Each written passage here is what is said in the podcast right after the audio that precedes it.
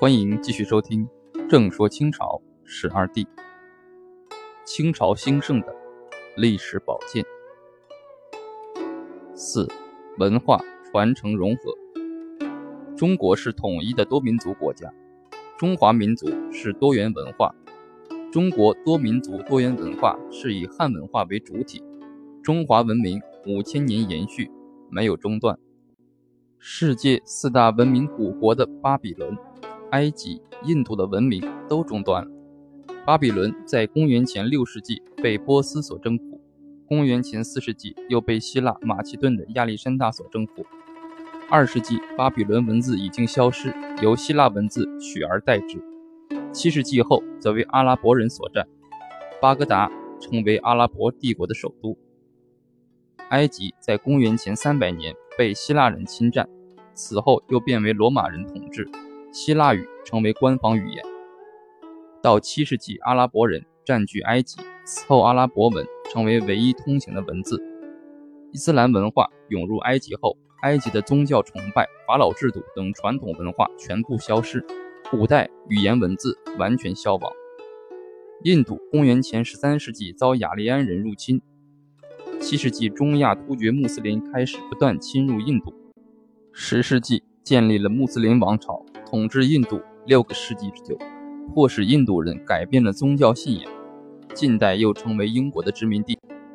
四大文明古国，只有中国几千年来始终维持了独立的民族生命。虽然历史上也有短暂分裂或建立少数民族政权，但我们的文化从夏商周以来传承连续。中华民族几千年来文化传承延续不断。有位哲人说过：“当时列强有今而无古，希腊罗马有古而无今，唯我中国有古有今。”大家知道，中世纪罗马教皇的十字军东征强迫推行天主教文化，清朝满族没有向各族强制推行自己的语言、文字、宗教文化，而是对汉文化、蒙文化、藏文化、伊斯兰文化等民族文化的政策，如同《礼记》所说。和内外之道，清朝对中华各民族的多元文化总的态度、总的政策是吸收融合。对蒙古文化，用蒙古文字母拼写满洲语言，创制满洲文字；对蒙古喇嘛教加以尊崇，进行笼络。皇太极在盛京兴建十圣寺，乾隆改北京雍王府为雍和宫，这是两个尊重蒙古文化的实例。对西藏文化。在皇宫兴建雨花阁，在承德避暑山庄仿照拉萨布达拉宫的法式兴建普陀宗城之庙。普陀宗城就是藏语布达拉的汉译。普陀宗城之庙占地二十二万平方米，有近四十座庙宇，是承德外八庙中最大的一座寺庙。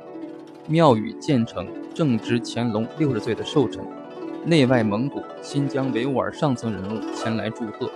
后热河志记载乾隆的话：自乾隆八年以后，即诵习蒙古及西番字经典，于今五十余年，几于虚心讨论，深知真诠。这可以看出清朝皇帝虚心学习蒙古、西藏文化的态度。又在承德建须弥福寿之庙，即俗称班禅行宫。乾隆四十五年，六世班禅从西藏日喀则来到承德，庆祝乾隆七十大寿。乾隆命按照班禅在日喀则的扎什伦布寺式样建造。后来六世班禅到北京因病圆寂，乾隆为他在北京皇寺修建清净化成塔。承德避暑山庄外八庙融合了我国汉、南、蒙、藏、维等多民族的建筑文化艺术，是合在建筑文化艺术上的体现。普宁寺为纪念平定准噶尔叛乱而建。庙内碑亭有满汉蒙藏四体文碑，碑文记载其事，就是一个例证。对伊斯兰文化，雍正八年五月，属安徽按察使鲁国华调奏，回民戴白帽，设礼拜寺，妄立把斋名目，请严刑禁止。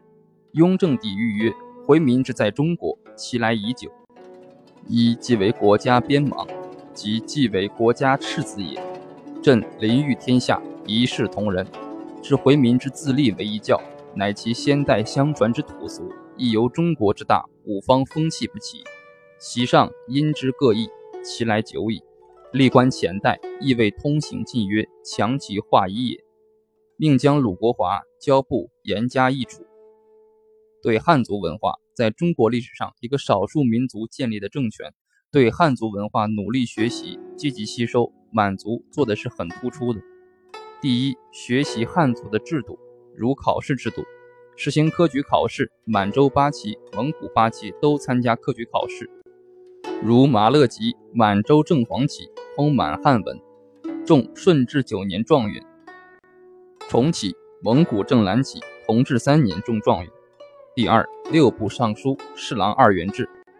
辽代的契丹官制，《辽史·百官志》记载，以国制制契丹，以汉制待汉人。金朝的官制。《金史百官志》记载，金城辽制，但有损益。清朝中央六部的尚书、侍郎实行满汉双轨制，或称满汉二元制。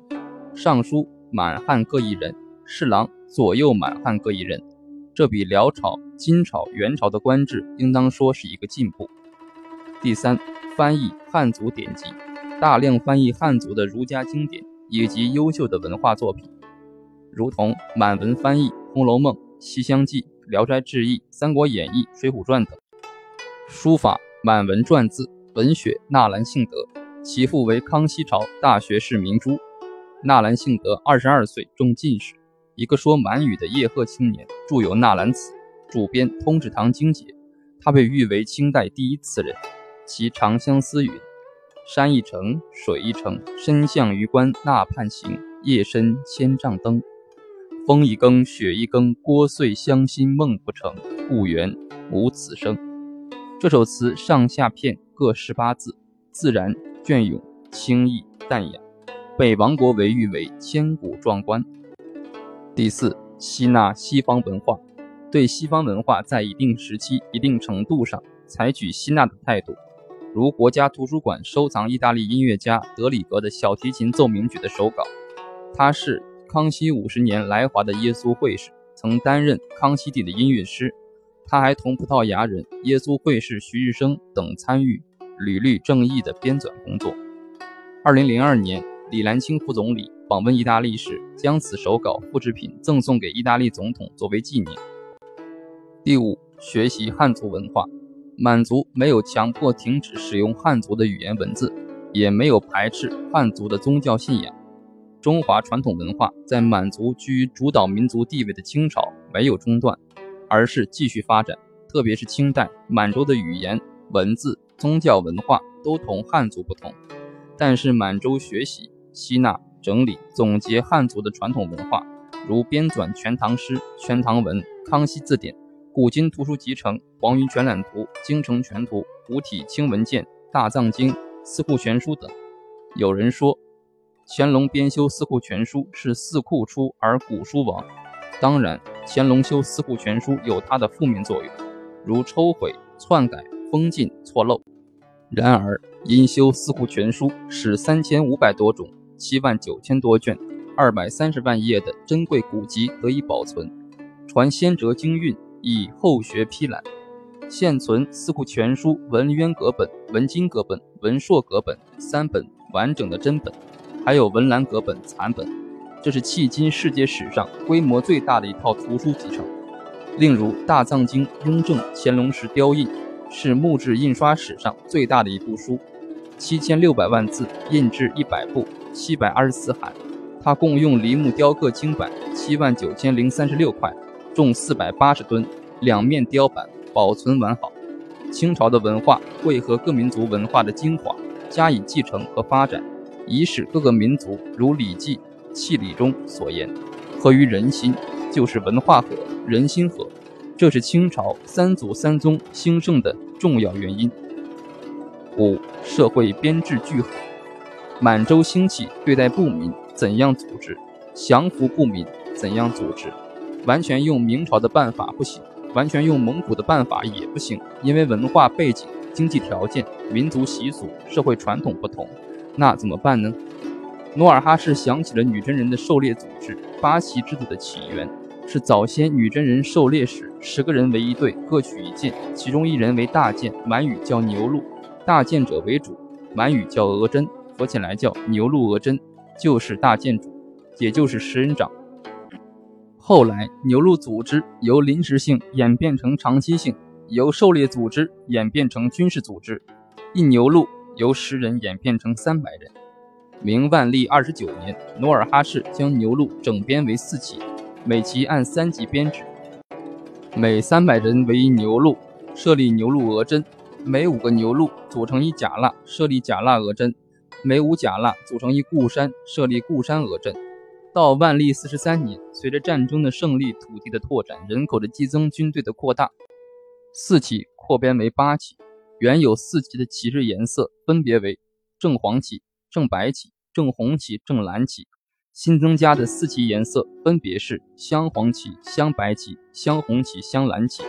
镶黄旗、镶白旗、镶红旗是分别将旗子镶上红边，镶红旗则是镶上白边。后来，其中满洲镶黄、正黄、正白旗为上三旗，其他的为下五旗。八旗制度是努尔哈赤一大创造。八旗组织既是军事组织，又是行政、经济、司法、宗族组织，总之是一元化体制。通过八旗组织，固山、甲喇、牛录三级组织，将原来分散的女真、满洲人，将征服或降顺的蒙古人、汉人、朝鲜人、锡伯人、达斡尔人等，用八旗编制起来，形成出则为兵，入则为民，一耕一战，寓兵于农，兵民一体，军政合一的组织。这在战争环境里发挥了独特的巨大作用。八旗制度适应打天下的战争形势需要，对全民实行军事化管理，是努尔哈赤取得胜利的一大法宝。八旗制度是清朝根本性的社会制度。八旗制度兴，则清朝兴；八旗制度衰，则清朝亡。可以说，清兴在八旗，清亡也在八旗。八旗制度是清朝兴盛的重要原因。清朝国色。和的三项重大成果是奠定中华版图多民族的统一，传承中华文化。和的反义词是分，和则成，分则败；和则强，分则弱；和则盛，分则衰；和则荣，分则辱；和则存，分则亡。这是明清一鼎的历史经验，也是清朝强盛的历史宝剑。清朝重和与安，清改名皇极殿为太和殿。中极殿为中和殿，建极殿为保和殿，清改名承天门为天安门，后宰门为地安门，再加上皇城的长安左门、长安右门、东安门、西安门，突出和与安，国家与民族的和与安，成为清朝治国的国策。清朝后来为什么衰落败亡了呢？如果说清朝兴盛的根本原因在一个“和”字，那么清朝衰败的根本原因也可以用一个字来概括。这就是将字。具体说来，诸王大臣协和，强调君主而忽视民主；民族关系统合，强调民族联合而忽视民族平等；经济多元整合，强调以农为本而忽视近代工业；文化传承融合，强调继承传统文化而忽视科学技术；社会编制聚合，强调八旗严密组织而忽视民人根本利益。总之，以上五个问题。敬天法祖，率祖旧章，没有跟上世界发展大趋势，没有顺应历史潮流，不断维新与时俱进，最后落伍淘汰出局。总之，清朝强盛必然有一重大的内因寓于其中。这个内因是什么呢？就是中华文化精髓和中华民族精神和的价值观。这是清朝强盛的内在因素，也是中华民族伟大生命力和凝聚力的内在因素。清朝兴盛的基本经验是和诸王大臣协和，民族关系统合，经济多元整合，文化传承融合，社会编制聚合，就是领导和、民族和、经济和、文化和、社会和。这是清朝兴盛的主要原因，也是清朝兴盛留给后人的历史宝剑。